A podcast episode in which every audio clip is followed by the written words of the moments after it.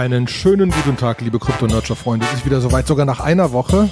Und äh, der Sebastian und ich sind hier.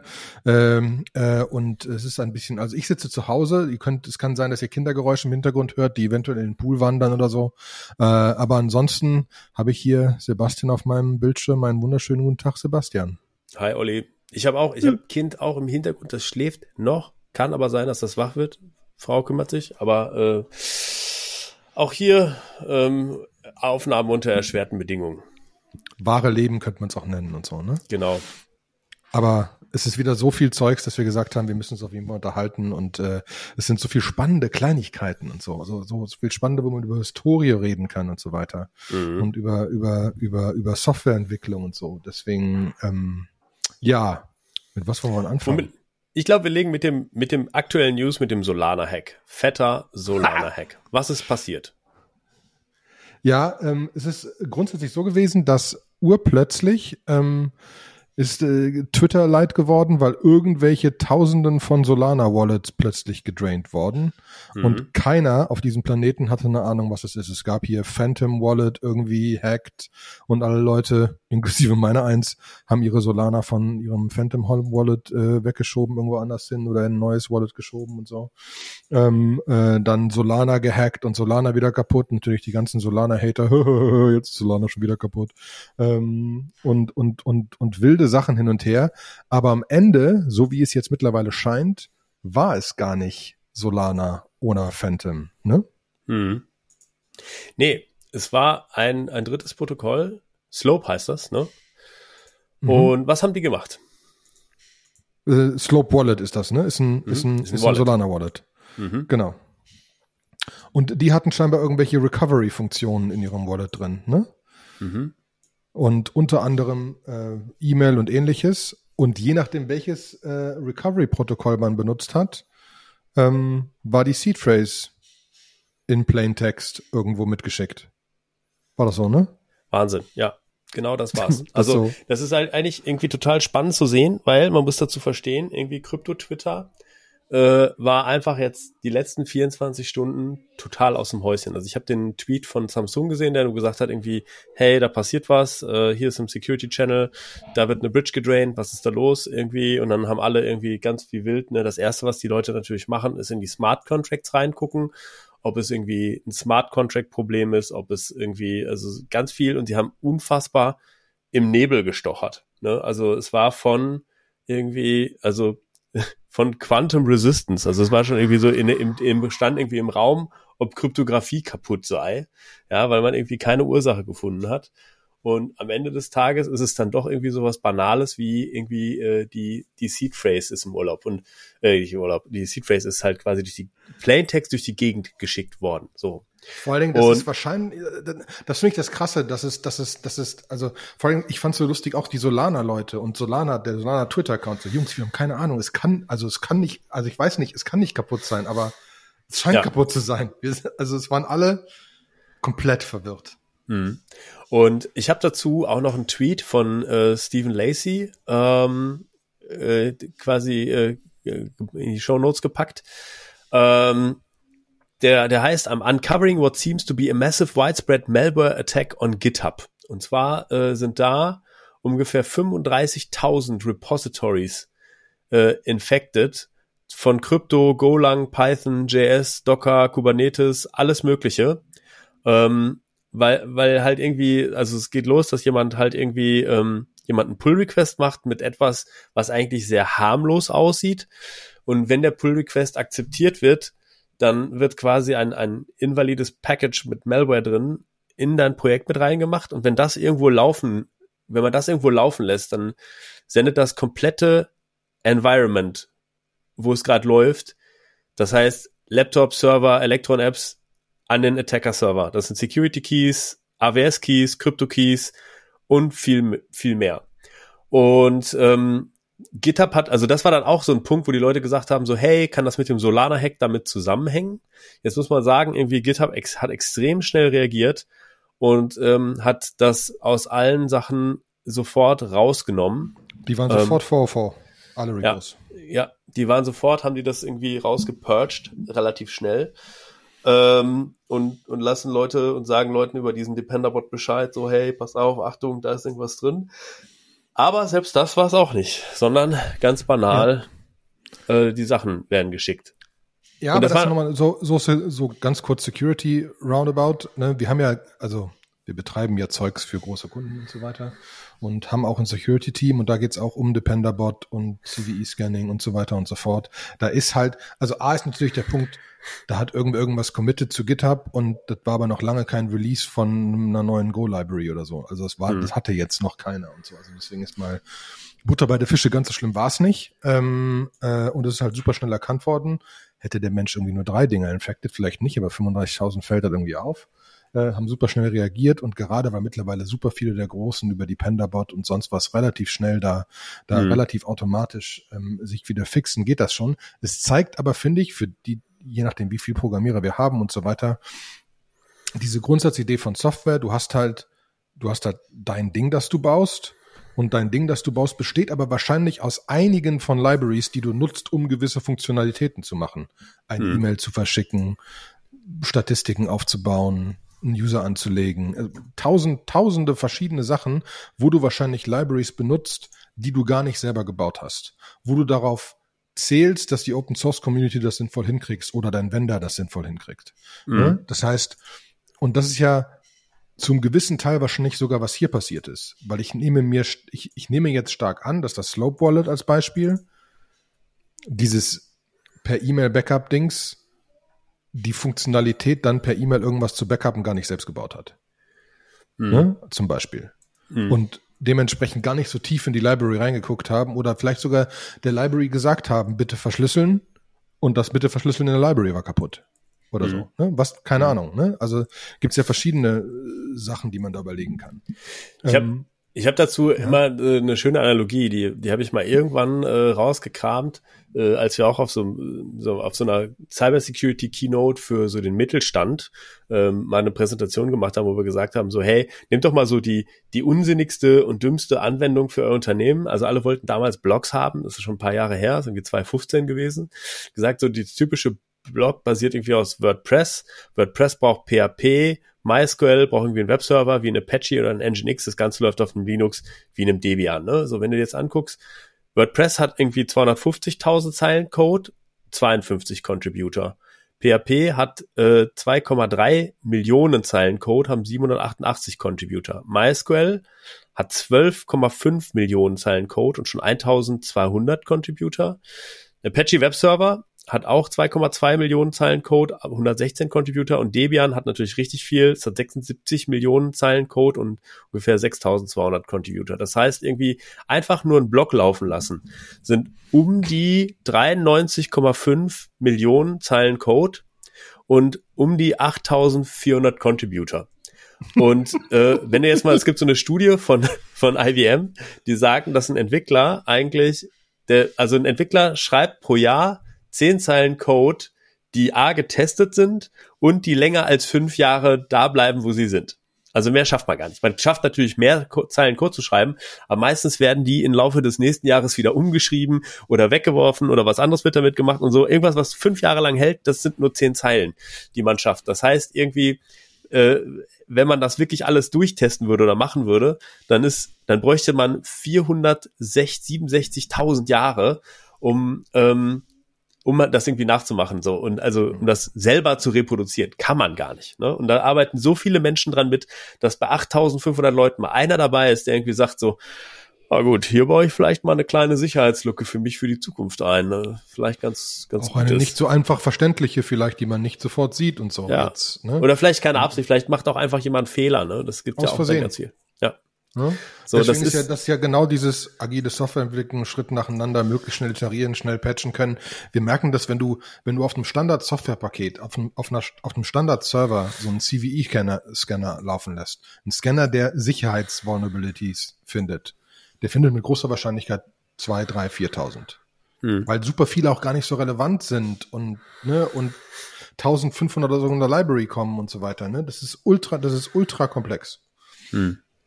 Deswegen ähm, kann man das schon verstehen. Aber das heißt natürlich, dass gerade bei Wallets und so weiter das äh, nochmal noch mal wichtiger ist. Da hat, äh, da hat übrigens der, ähm, der hier Gründer, Chef von Binance so nett getwittert, äh, ja, ja, die Exchanges sind alle unsicher, musst du alles auf dein eigenes Wallet packen, es sei denn, das Wallet hat einen Bug. Ja. Ja, äh, klar. Und das, und das irgendwie da jetzt Solana, ne, alle auf Solana rumhacken, ist ja ganz nett, dass es Solana erwischt hat, aber Sneer-Protokoll hat auch getwittert, irgendwie so eine Stunde später und hat gesagt so, honestly, wir haben den gleichen Bug. so, wir haben den nur jetzt schon gefixt. So, wir haben leider auch irgendwie die Recovery Method von einem unserer Wallets äh, basiert darauf, dass wir irgendwie eine URL durch die Gegend schicken und die wird an Mixpanel. Mixpanel ist ein, äh, eine Website, mit der man Analytics analysieren kann, mit der man so ein bisschen die Usage von seinem Internetprodukt irgendwie überprüfen kann. Und wenn da jemand halt auf irgendwie E-Mail wiederherstellen äh, drückt, dann wird die komplette Recovery-Adresse an Mixpanel geschickt. Das heißt, jemand, der Zugriff auf das Mixpanel vom NIR-Protokoll hat, kann sich alle möglichen Wallets einsehen. Ja, so und Ja. da muss ja Da jetzt merkt nicht man auch, wie tief die ihre Analytics angucken, dass das noch keiner gemerkt hat. das ist noch keiner gemerkt. Da muss ja jetzt nur einer sagen, okay, so hey, wenn jemand, wenn das wüsste irgendwie, ich ich müsste, ich gehe jetzt irgendwie, äh, ich melde mich bei da bei der Foundation und sage irgendwie, ich will in die Quality Assurance irgendwie äh, und ich, ich gehe mal davon aus, dass du relativ schnell Zugriff auf dieses Mixpanel bekommst. Ja, Schneller als Code Submission und so, ne? Aber ja, ja. Also deswegen, man mag, also das sowas kann halt passieren. Man merkt halt einfach, dass wir es, es geht um echte Werte, deswegen muss man einfach unglaublich aufpassen, was man da tun tut. Ne? Auch die Solana-Leute haben direkt gesagt, bitte Hardware-Wallets benutzen und so weiter für größere Beträge. Hm. Aber auf der anderen Seite hast du halt die Leute gesehen in den Threads, die sich aufregen, oh, meine zwei Solana sind weg, ihr Arschlöcher. Ne? Hm. Kann ich verstehen. Ne? Ja. Da sind Leute, für die sind auch zwei Solana viel und da macht es keinen Sinn, ein Hardware-Wallet zu benutzen. Hm. Deswegen, also das ist schon, ähm, das, äh, das war wieder ein spannender Moment, weil es wieder so was ganz anderes ist. Aber das, das sagen wir unseren Leuten auch immer. Jetzt wird jeder darauf achten, hu, was ist mit unseren Libraries und sonst was. Und das nächste Problem wird dann anderes sein. Es ist nicht wieder das gleiche, ne? ja. Deswegen. Und bisher waren es ja auch immer die Smart Contracts. Bis- bisher war es ja oft immer Solidity and Friends, die irgendwo dann eine Tail Recursion gemacht haben oder irgendwas anderes Verrücktes, wo es dann irgendwie schiefgegangen ist. Ja, ja, tja. echt krass. Also deswegen, deswegen Leute einfach manchmal auch nicht sofort den Kopf verlieren. In dem Fall haben wahrscheinlich 10 bis 100 mal mehr Leute ihre Solana von ihrem Phantom Wallet weggezogen, als überhaupt ihre Phantom, ihre Wallets geleert bekommen haben. Ja, Ne? Deswegen, ähm, vielleicht muss man teilweise auch ein bisschen erstmal durchatmen. Und ja, bei größeren Beträgen, Hardware-Wallets ähm, ist vielleicht nicht doof. Manchmal sind vielleicht sogar Exchanges gar nicht doof, wenn du einfach keine Ahnung hast, was du tust. ja. Ähm, vor allem, wenn du jetzt sagst, ein Binance oder Coinbase oder Kraken, das, das ist ja kein Schwachsinn mehr. Die sind, äh, Coinbase ist public, Binance ist riesig, Kraken ist auf dem Weg, public zu werden. Also, das ist da alles schon relativ sicher. Ne? Das übrigens, oh, das muss ich, das steht gar nicht in unseren Shownotes, aber es gibt einen sehr geilen Tweet ähm, über Leute verstehen Coinbase alle nicht richtig. Weil man ja cloud.coinbase.com angucken muss, was einfach die ultimative Entwicklerinfrastruktur ist für Smart Contract Gedöns. Mhm. Ne? Du kannst in dieser Cloud halt Wallets und Smart Contracts und sonst was und Mining und Proof of Stake und du kannst 7000 Sachen machen mit diesem Ding. Leute einfach sagen, das ist so ein bisschen wie Amazon ist halt ein ist halt ein E-Com-Shop, aber am Ende ist äh, AWS das Ding, das Amazon Geld macht. Die Frage ist, was wird bei, bei, bei Coinbase passieren? Ne? Ist das die Basisinfrastruktur für diese ganze neue Entwicklergemeinschaft, die da draußen existiert und für die ganzen neuen Toolings, die passieren müssen, wo nicht jeder alles neu bauen will? Ähm, und jetzt ist das einfach ein Punkt, ähm, was ich auch äh, einen spannenden Gedankengang finde, wenn man sich überlegt, was Coinbase eigentlich ist. Ja, wobei, also Coinbase ist ja wirklich so das absolute Beginner-Tool, der findet die haben die höchsten Fees. Ich glaube auch irgendwie, also die, also bei allen Bärenmarkt, die werden es echt überleben. so. Ich meine, sie haben zwar auch eine Menge Leute jetzt rausgeworfen, aber ähm, sie haben ja ein relativ dead-ass billiges Business Model, ja. Irgendwie machst du eine Transaktion, zahlst du Geld dafür und auch das nicht zu knapp. Genau, und das ist halt so, so quasi so ein bisschen Google-mäßig die Cash-Cow, die da einfach läuft, ne? Und dann kommt das Cloud-Geschäft dazu. Dann sind die natürlich schon so, dass sie ihr Coinbase Wallet, was ein Self-Custody-Wallet ist, äh, sehr am Pushen sind ähm, und auch ähm, jetzt da immer mehr versuchen reinzukommen, um, weil sie ja schon sagen, das Endziel ist, dass es ein dezentralisiertes Finanzsystem ist und sie genau mhm. wissen, dass sie dafür zu zentralisiert sind. Ich glaube, die mhm. haben zum gewissen Teil schon das Herz am rechten Fleck und nutzen jetzt halt diese Cash-Cow, dieses Thema weiterzuspielen. Die Frage mhm. ist halt, ob das ihnen am Ende wehtut und wie lange ihnen das wehtut oder wie groß dieses Finanzsystem wird und wie sehr sich das ändert und so weiter.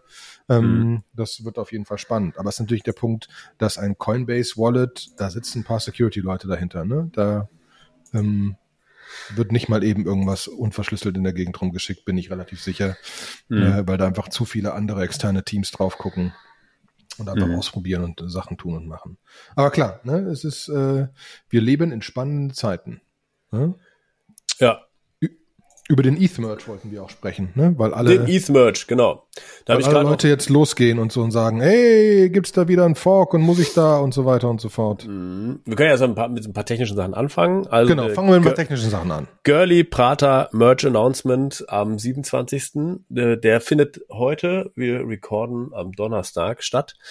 Äh, ist ein, also der, der, der Merch selber wird in zwei Schritten passieren. Das ist einmal, also auf dem Testnet jetzt erstmal heißt das das Bellatrix Update. Das ist, äh, wird durch eine Epoche getriggert. Ungefähr äh, vor einer Stunde hätte es ausgeführt werden müssen. Ich glaube, ist auch soweit. Und danach äh, kommt das Prater Update. Ähm, das ist über quasi über eine Difficulty, also wenn die Difficulty erreicht worden ist, irgendwann zwischen dem 6. und dem 12.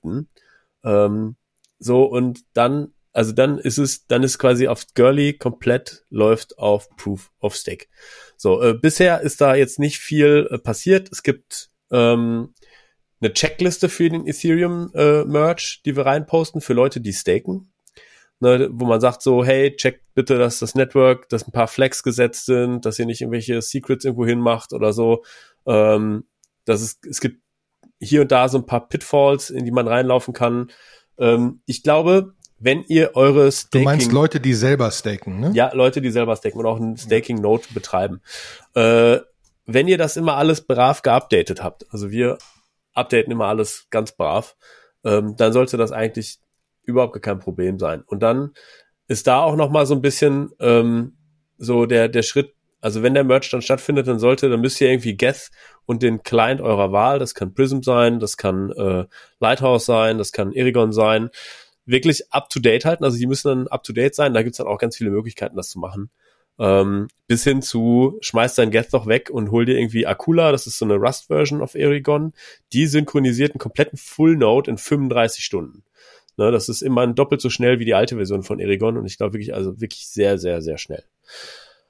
Ähm, ja, und ähm, es gibt aber ein paar Miner, die sagen, wir möchten dieses Proof of Stake gar nicht.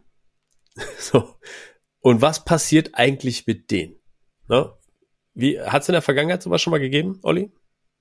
Ich wollte gerade sagen, also wir müssen ja mal, das sind Leute, die für Millionen Grafikkarten gekauft haben und jetzt sagen, ich will die Grafikkarte weiter benutzen und weiter hm. damit Geld verdienen. Also das ist mal so.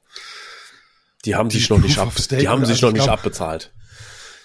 Ob die alle philosophisch Proof of Stake oder Proof of Work und lieber Proof of Work haben wollen und so, würde ich jetzt mal in Frage stellen. Aber es ist ja auch egal. Oder es, mhm. ist, es wird später spannend. Es gab ja schon mal so einen richtig heftigen äh, Split, so einen, so, einen, so einen richtig heftigen Fork. Und zwar, das war zu The DAO-Zeiten. Mhm. Wenige in unserem Telegram-Channel werden das noch wissen. Aber es gab mal das erste DAO. Und ähm, das hat immense Kohle eingesammelt. Und da war dieser ganze Punkt und Code is Law und so weiter. Ne? Unsere Smart Contracts sind das, wie es eigentlich, worum es eigentlich geht und was wir noch an anderen Regeln haben, ist egal, weil der Smart Contract ist das, was richtig ist. Und dann hatte der Smart Contract einen Bug und das Geld war weg. Hm. ähm, dann ging diese Diskussion nochmal hoch, ob man vielleicht doch so Upgrades und so, ne, da sind so Tesor-Stars entstanden zum Beispiel, die ja explizit in ihrem System gesagt haben, wir müssen eine Upgradability mit hinkriegen.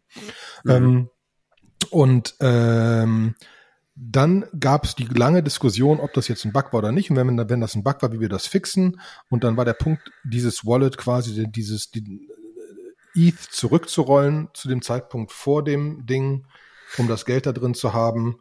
Äh, und ETH neu weiterlaufen zu lassen von da an oder zumindest diesen Teil, diesen Teil dieses Wallet daraus zu nehmen. Ähm, mhm. äh, und das wurde dann gemacht, ganz nebenbei. Auch Vitalik hatte eine ganze Menge Geld in The DAO. Ne?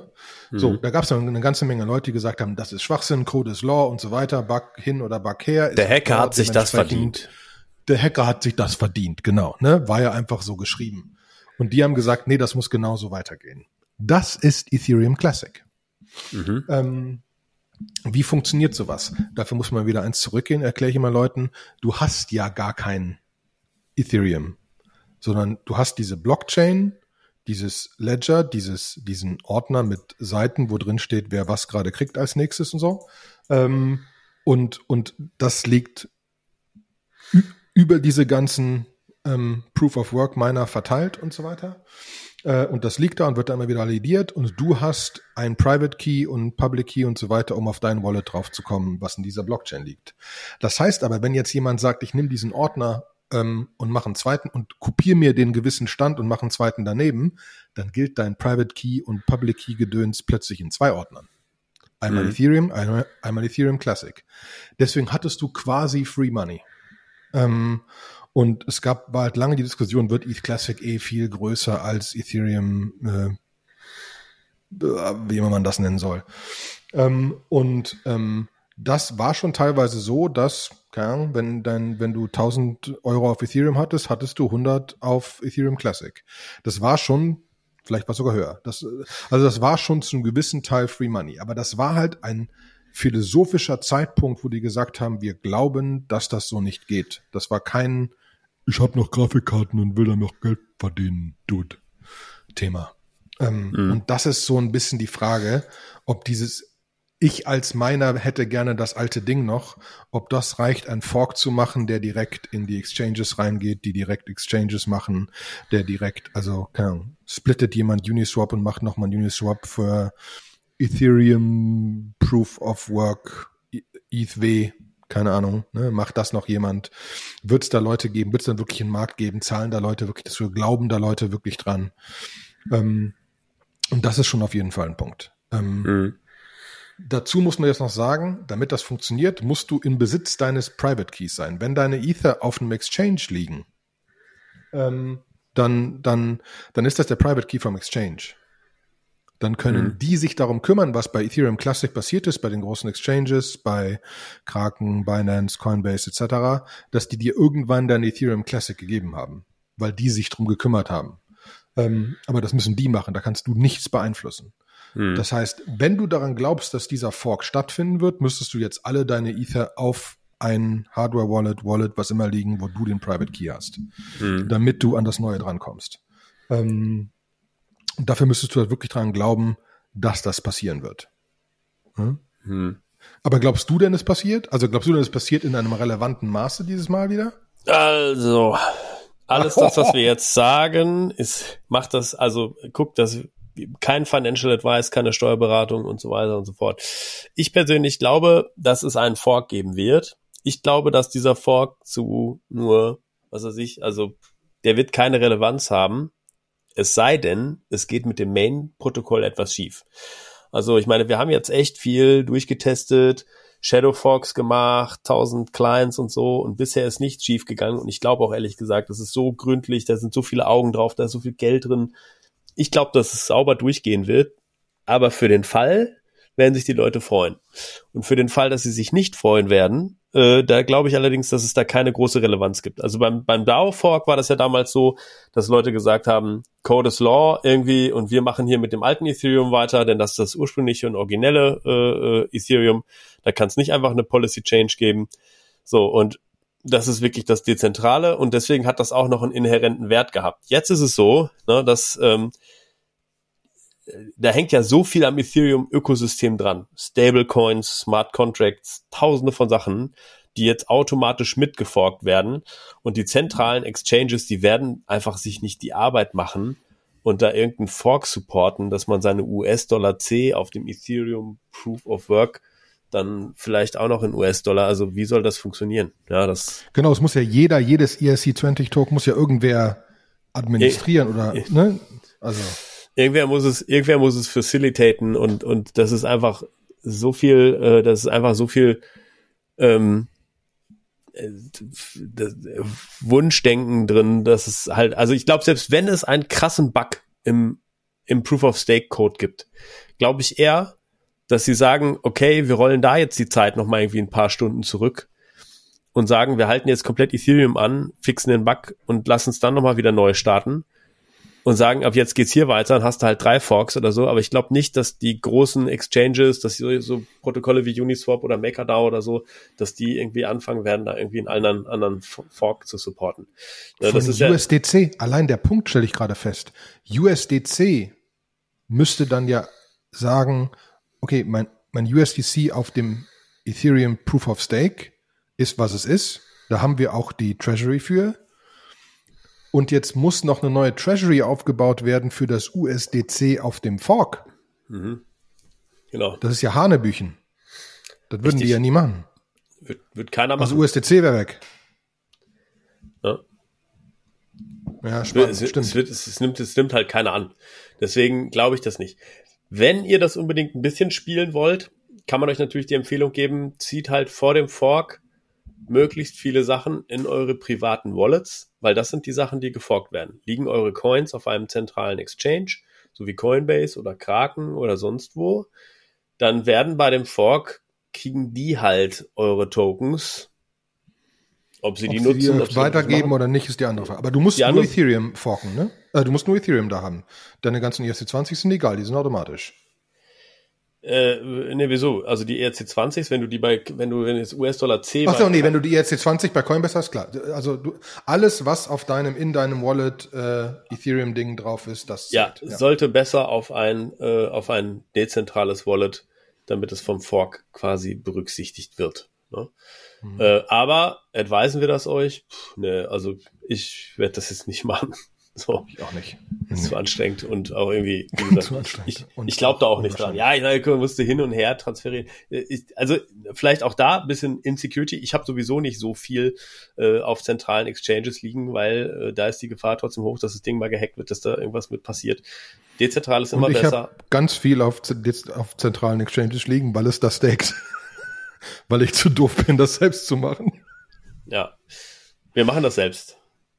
Ist ja. voll anstrengend. So, irgendwie alle zwei Wochen muss ich immer irgendwas updaten.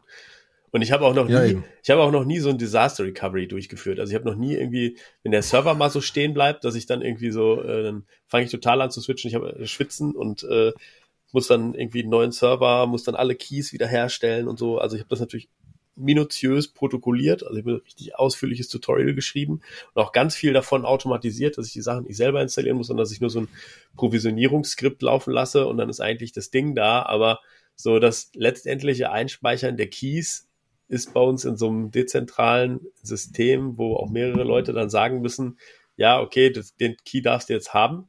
So, und das wird dann auch nochmal spannend, die dann alle, also, weil sowas passiert ja auch gerne mal nachts und irgendwie auch so samstags. Klar. So, aber Nachts, gut. wenn zwei von fünf Leuten im Urlaub sind und so weiter. Ne, ja, ja, genau. Das passiert ich gehe ich gehe auch davon aus, dass es genau dann passiert, aber dann verlierst du halt irgendwie zwei Tage, äh, bist du, kriegst du ein bisschen Slashing. Erstmal verlierst du die Rewards und dann wirst du vielleicht ein bisschen geslasht, aber ist nicht direkt alles weg. Ist nicht direkt alles weg. Okay. Immerhin. Immerhin, ja.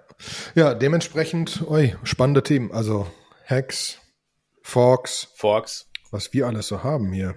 Ja. Ähm, krass. Was sonst noch passiert? Ich kann ja noch ein bisschen äh, erzählen über, ähm, was in Developer-Sachen so passiert ist. Da, ist nämlich, da gibt's nicht so viel. Also EIPs haben auch gerade scheinbar ein Sommerloch. Ähm, ich habe einen gefunden, den habe ich selber, muss ich ganz ehrlich sagen, nicht verstanden. Ähm, und zwar Harberger Taxes. Sagt ihr das was? Was? Mhm.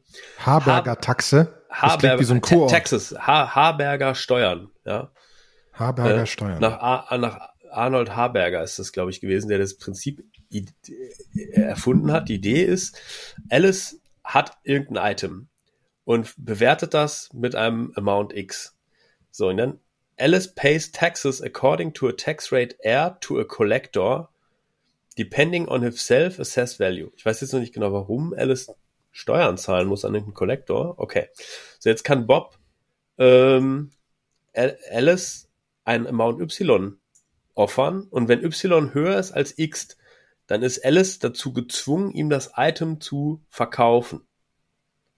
Ja. Ach, wie krass. Ja, genau.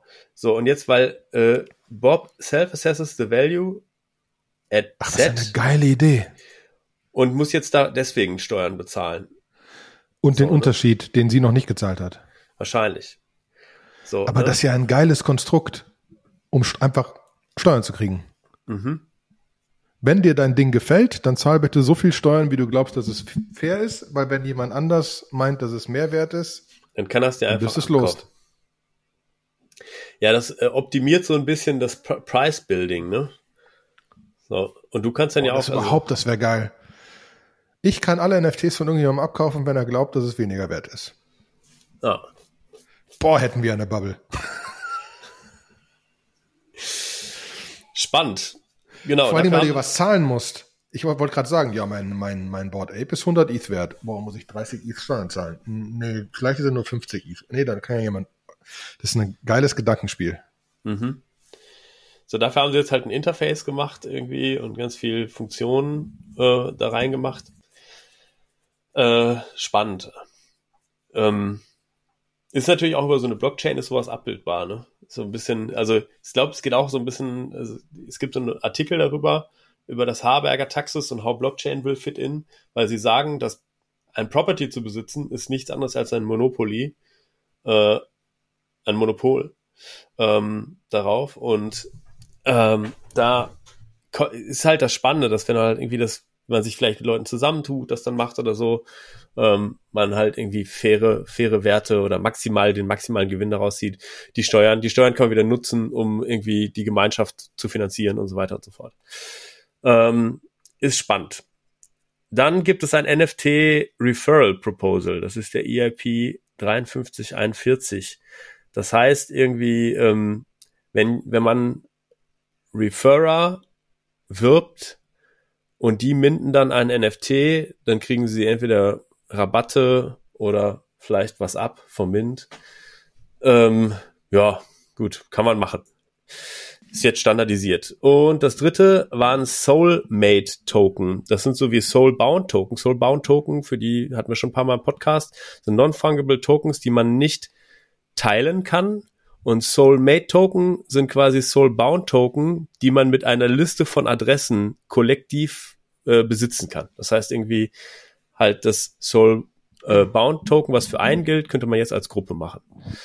Wer es braucht, warum nicht? Na, ich glaube, da kommen schon ein paar Sachen. Ne? Ich habe also wir haben ja zum Beispiel bei Giant Swarm überlegen wir noch so für, wenn, wenn du auf gewissen Events von Giant Swarm warst, kriegst du irgendwie ein NFT, ähm, dass du da warst. Der wäre Soulbound schon nett. Ähm, Klar. Und natürlich, wenn du sagst, irgendwie, wenn die paar zusammen sind ein Soulmate-Token und die paar zusammen können auch irgendwas erreichen oder so oder kriegen auch noch etwas, äh, mhm. kann ich mir Sachen überlegen, weil dass Leute ihre, ihre, ihre Ich war bei den Events-Dinger verkaufen, ist irgendwie doof. ähm, ne? Deswegen mhm. muss man nochmal wirklich überlegen. Wie spannend. Da bei NFTs fällt mir ein, Aokiverse, Steve Aokis Ding, haben gerade ähm, so Pots verteilt an alle Leute, wo du deine NFT-Gallery jetzt reintun kannst in irgendeiner virtuellen Welt. Mhm. Warte, wie hießen die Dinger? Muss ich mir gerade mal nochmal, warte, hatte ich mir gespeichert. Gib mir eine Sekunde, dann bin ich da sogar so weit. Äh, da guck mal eine an. Skypods von OnCyber. Das sind Skypods von OnCyber, wo du dann deine Gallery machen kannst und Leute einladen kannst und so weiter. Muss ich mal ausprobieren, dann lade ich vielleicht, lade ich vielleicht Telegram-Leute meine Gallery ein. Ich kann auch anderen Leuten erlauben, mit ihrem Wallet Sachen in meine Gallery zu tun und so. Voll flashy. Abgefahren, ne? Ja. So. Ähm, dann haben wir noch, äh, was haben wir noch? Wir haben noch einen äh, schönen Post, den ich reingemacht habe von Evan von Ness, der gesagt hat, wo, wo jetzt gerade so ein bisschen Bärenmarkt und Sommerloch ist, sind ja die Gaspreise relativ niedrig auf dem Mainnet ähm, was kann man jetzt machen? Und er hat gesagt so, hey, ich gebe euch mal eine coole Liste, was man alles machen kann. Zum Beispiel bewegt einfach mal ein bisschen was auf Layer 2. Er sagte, die meisten coolen Apps in der Zukunft werden wahrscheinlich auf Layer 2 stattfinden. Polygon, Arbitrum, oder Optimism, da wird es auch nochmal. Glaube ich mittlerweile auch dran. Ja, genau. Optimism hat heute, glaube ich, auch irgendwie äh, nochmal Reward-Programm bekannt gegeben, ne? Für wenn man ähm, Rocket, äh, so ein Rocket Pool, Eth, da staked auf Optimism, dann kriegt man auch noch äh, quasi die Optimism Native Token. Äh, sieht some Tornado Cash Addresses, damit man schön geheim bleiben kann. Da bin ich ja so ein bisschen, da bin ich ein bisschen kritisch. Also wenn man, wenn mein Account mit Tornado Cash irgendwie äh, da drin ist, ich bin ja jetzt schon irgendwie, finde ich das alles schwer, dem Finanzamt das zu erklären, aber bin mit Coin, äh, mit Coin-Tracking da auf einem guten Weg. Und ähm, könnte da schlecht erklären, warum ich jetzt irgendwie Tornado Cash mache, um alles zu verstecken. Also, so irgendwie, so, so, äh, was haben sie da gemacht? Ja, da musste ich ein bisschen Uran kaufen aus Russland und dann. Ähm, Will man lieber anonym machen, deswegen habe ich das so. Ne? Man, ja. Versteht ihr doch, oder? Ja. ja. ja. Genau. Dann Renew ANS Domains for years into the future. Ja, kann ich verstehen, finde ich ja gut. Uh, check for better interest rates, einfach mal so ein bisschen gucken. Ähm, äh, was schreibt man, sich auf, dass er seinen INS-Domain renewen muss. Ja, genau. So, ähm, und da gibt's eine ganz coole, äh, ganz coole App, die heißt Linen App. Da kann man halt ein bisschen sehen, ähm, wo, wo es jetzt gerade am meisten was gibt. Ja, irgendwie entweder bei Rewards oder sonst irgendwas.